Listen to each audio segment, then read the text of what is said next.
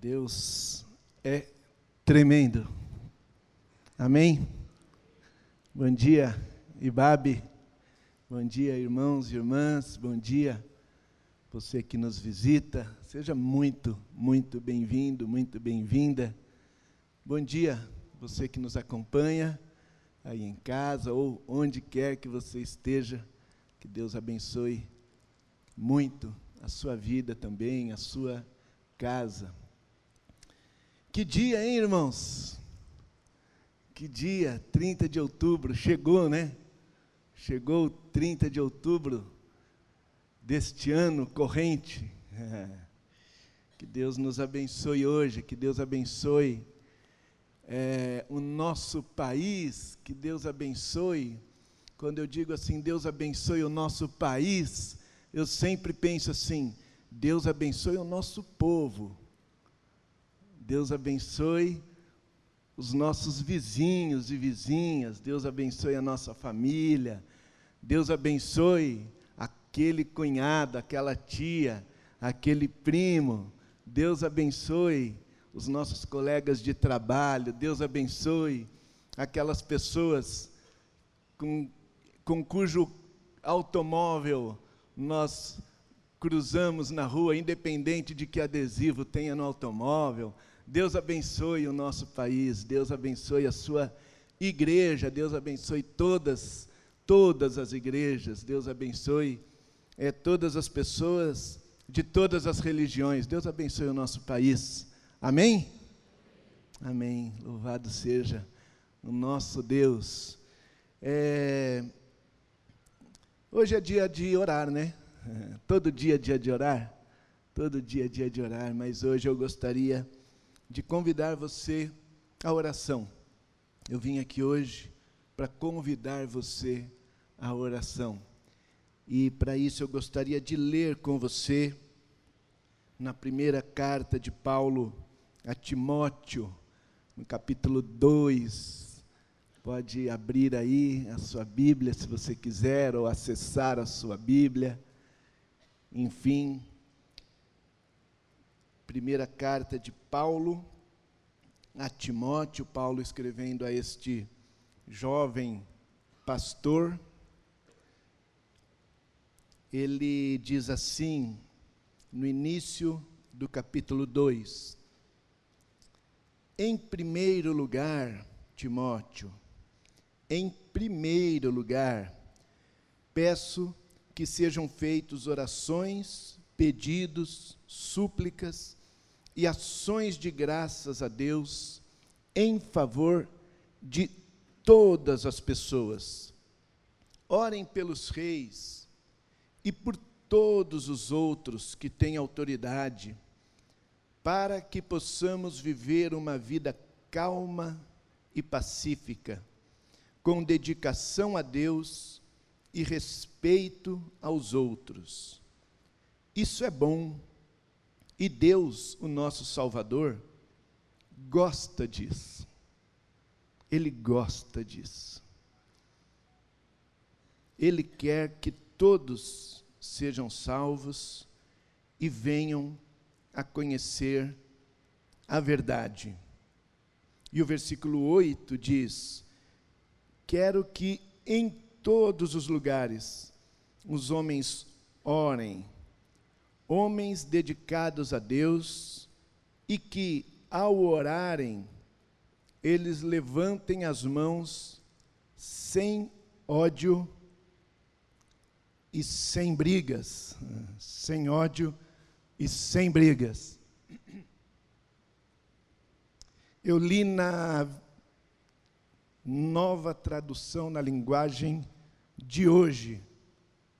O bichinho me pegou aqui, peraí. aí.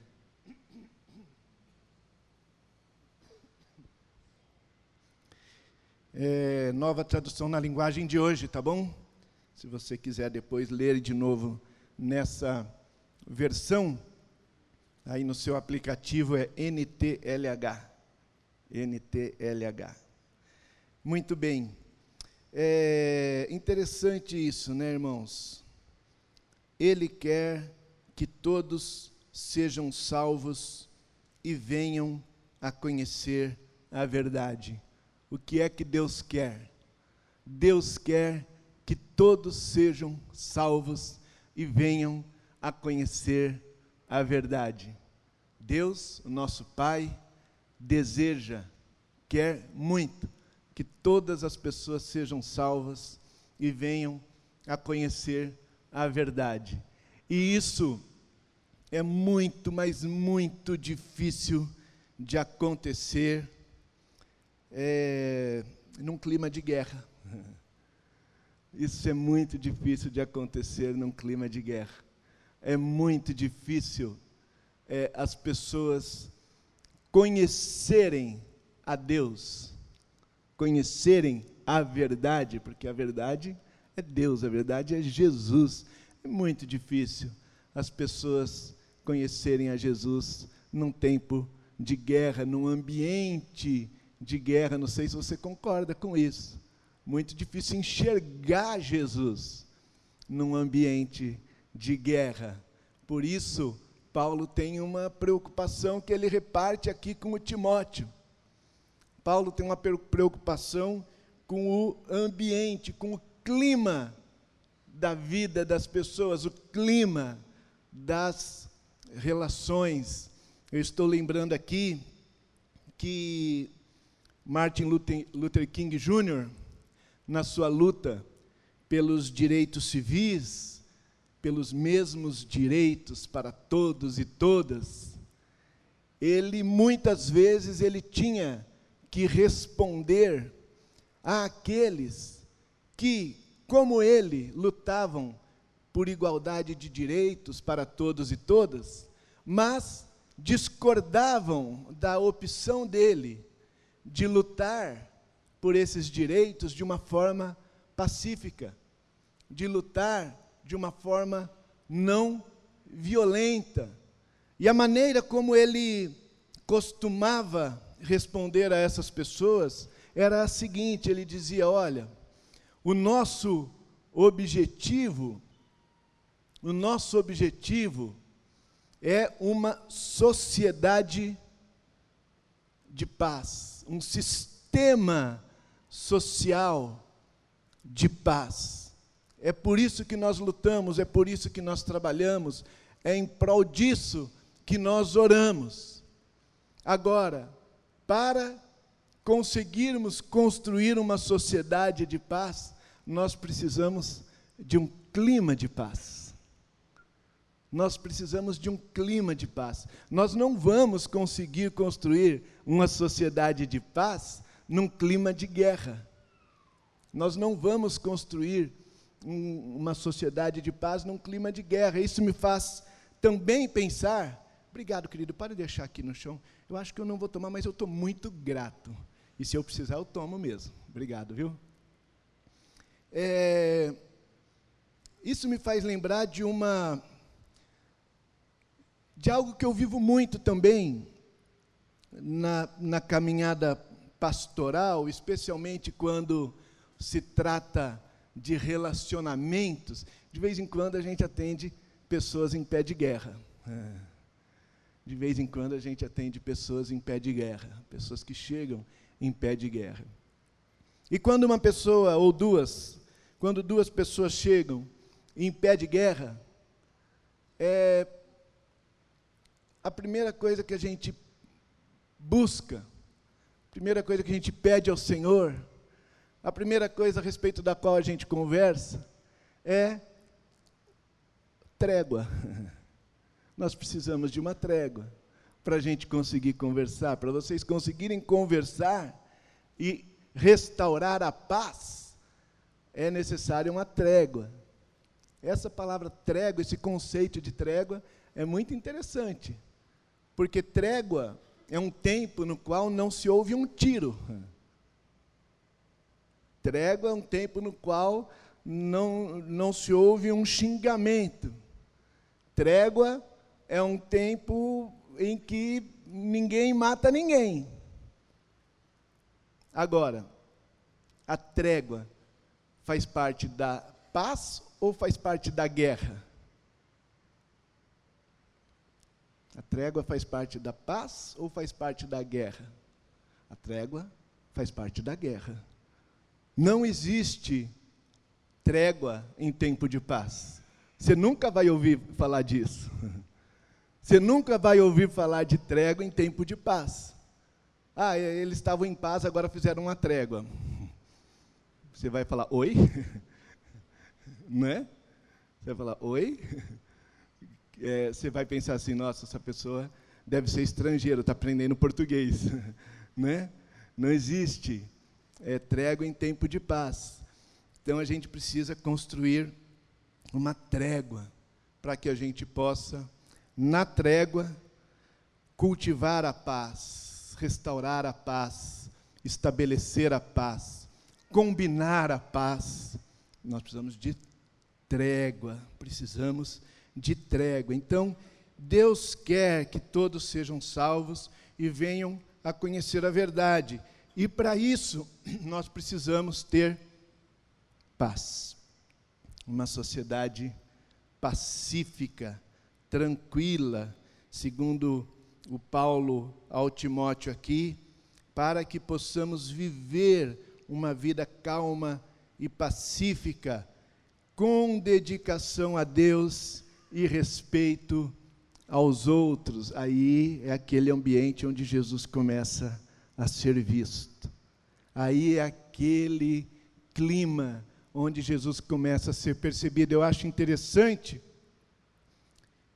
que quando a gente lê o livro de Atos, por exemplo, é, é, é impressionante, né?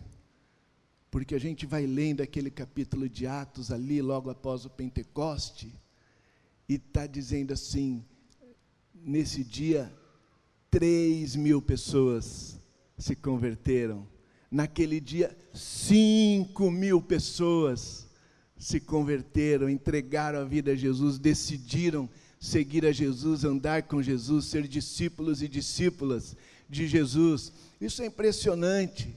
E a gente logo pensa também com aquele poder do Espírito Santo rolando solto, né? É, os dons e tal. Mas a gente não se atenta ao que o Lucas escreve ali no livro de Atos. Ele diz, ele, ele não diz que aquilo estava acontecendo como consequência do grande poder manifesto do Espírito Santo. Ele diz que estava acontecendo em consequência da maneira como as pessoas viviam, como os irmãos e irmãs viviam. Eles tinham tudo em comum, estavam o tempo todo juntos, no templo e nas casas, repartiam o pão com alegria e singeleza de coração, eles tinham tudo em comum, repartiam tudo uns com os outros e caíam na graça de todo o povo. caíam na graça de todo o povo. As pessoas ficavam encantadas com o jeito como eles viviam, ficavam encantadas com o jeito como eles se relacionavam, ficavam encantadas com o jeito como eles cuidavam uns dos outros e diziam: Puxa, eu quero fazer parte desse povo, eu quero ser assim também, eu quero ser como eles, eu quero ser parte disso. E cada dia o Senhor agregava aqueles que iam sendo salvos. Então é disso que se trata. E é disso que o Paulo está falando com o jovem Timóteo. Com o jovem Timóteo. E aí, o Paulo diz assim: orem pelos reis e por todos os outros que têm autoridade. Não sei se você percebeu, mas eu estou indo do fim para o começo do texto agora, né? Orem pelos reis. Sim, orem por todos que exercem autoridade, não são só os reis que exercem autoridade, não é? Os juízes exercem autoridade, a polícia exerce autoridade, enfim, ore, ore por todas as pessoas que exercem autoridade. Para quê? Para que possamos ter essa vida desejada. E aí, eu confesso para você que eu tenho uma pergunta aqui que eu fico me fazendo eu fico me fazendo, se a gente, se a nossa vida, se a gente ora pelos reis, pelas autoridades. E aí, essas autoridades vão providenciar que a gente tenha uma vida tranquila, uma vida calma, uma vida boa, ou se, ou se, pelo fato de nós estarmos orando, a nossa vida vai ser melhor.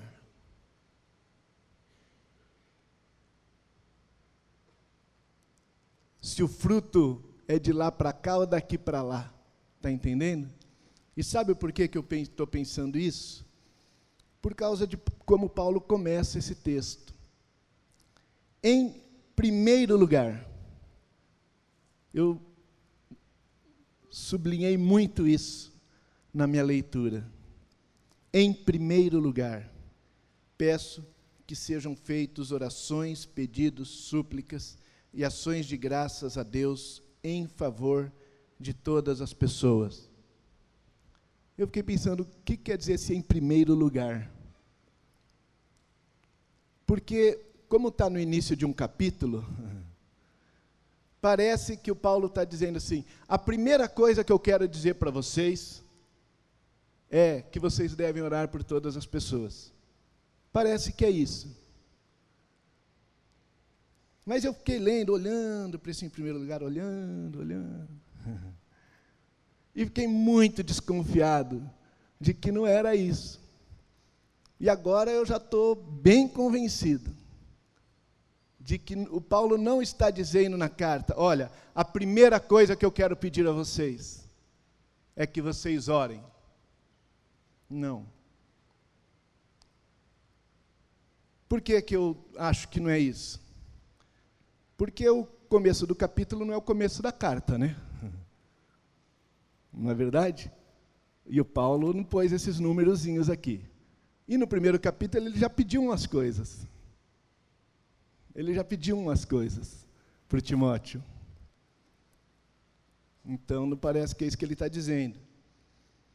E também porque na sequência não está escrito assim, ah, em segundo lugar, em terceiro lugar. Não tem isso escrito. Então eu estou convencido de que o que Paulo está dizendo, em vez de a primeira coisa que eu quero pedir é que vocês orem, o que ele está dizendo é: o que eu quero pedir é que a primeira coisa que vocês façam seja orar. Antes de fazer qualquer outra coisa, Ore. Ore. Antes de falar, ore. Antes de postar, ore. Antes de responder, ore. Antes de perguntar, ore. Antes de criticar, ore.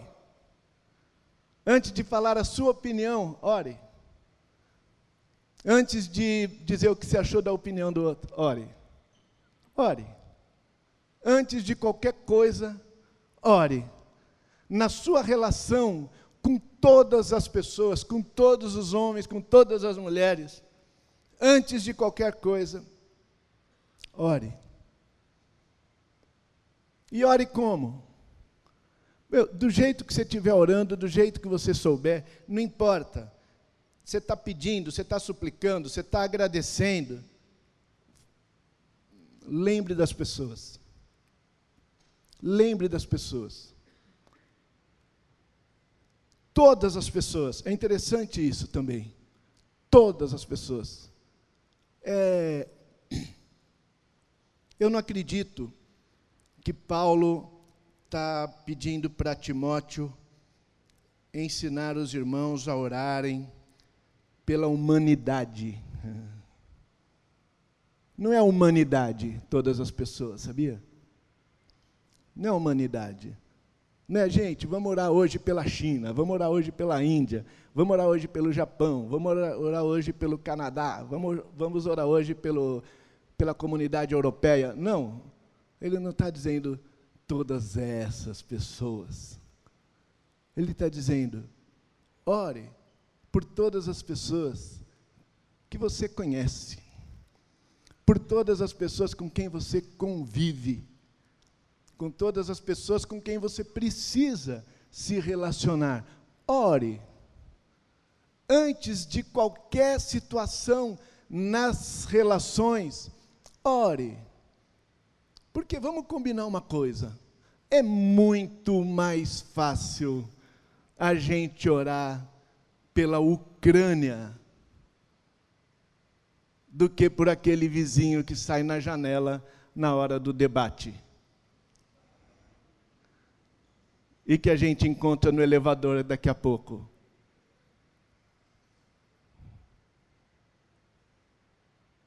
Aí é fácil, né?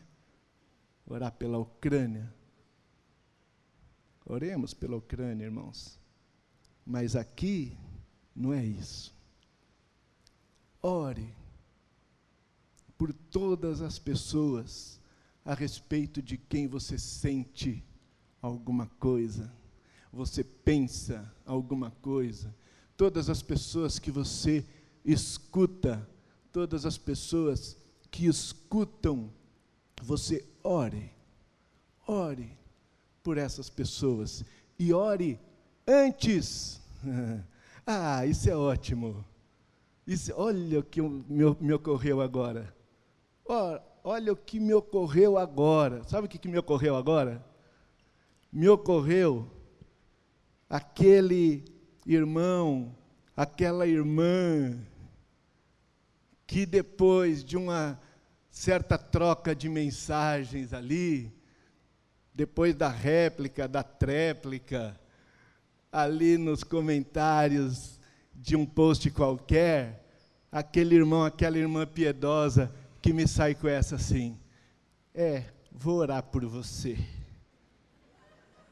Para com isso.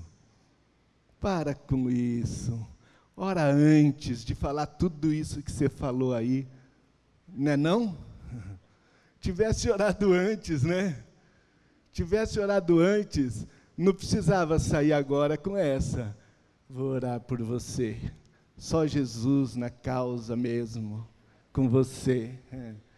Não é nenhum de nós aqui, né? nenhum de nós aqui.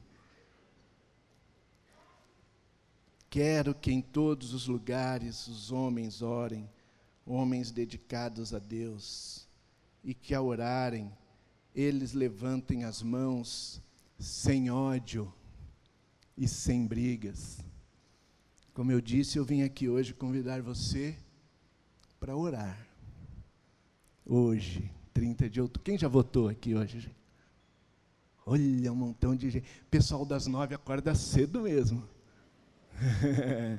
que legal. Que bom que você já votou e nós ainda vamos votar. É, hoje acaba o nosso processo eleitoral deste ano.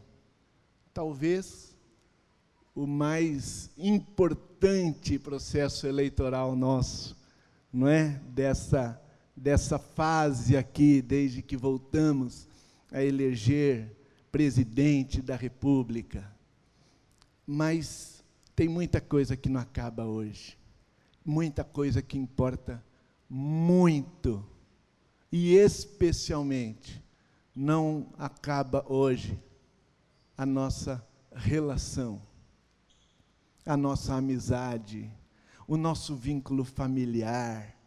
Não acaba hoje. E não acaba hoje a importância incomparável, o valor, o valor que tem para nós o Evangelho, o reino e o desejo de Deus de que todas as pessoas conheçam a verdade de que todas as pessoas sejam salvas. E para isso, meu irmão, minha irmã, não importa se o seu candidato vai ser eleito hoje, se o seu candidato vai ser derrotado hoje, importa o seguinte: se nós, se nós, com o nosso jeitinho de ser, se nós vamos cair na graça das pessoas a ponto delas quererem se aproximar de nós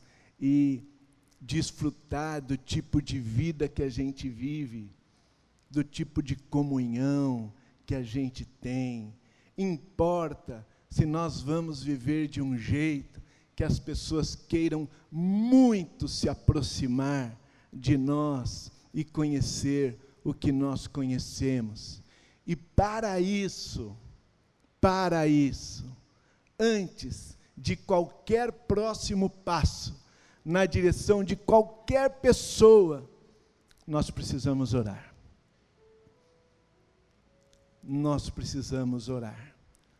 Nós precisamos reconhecer diante de Deus o valor dessas pessoas.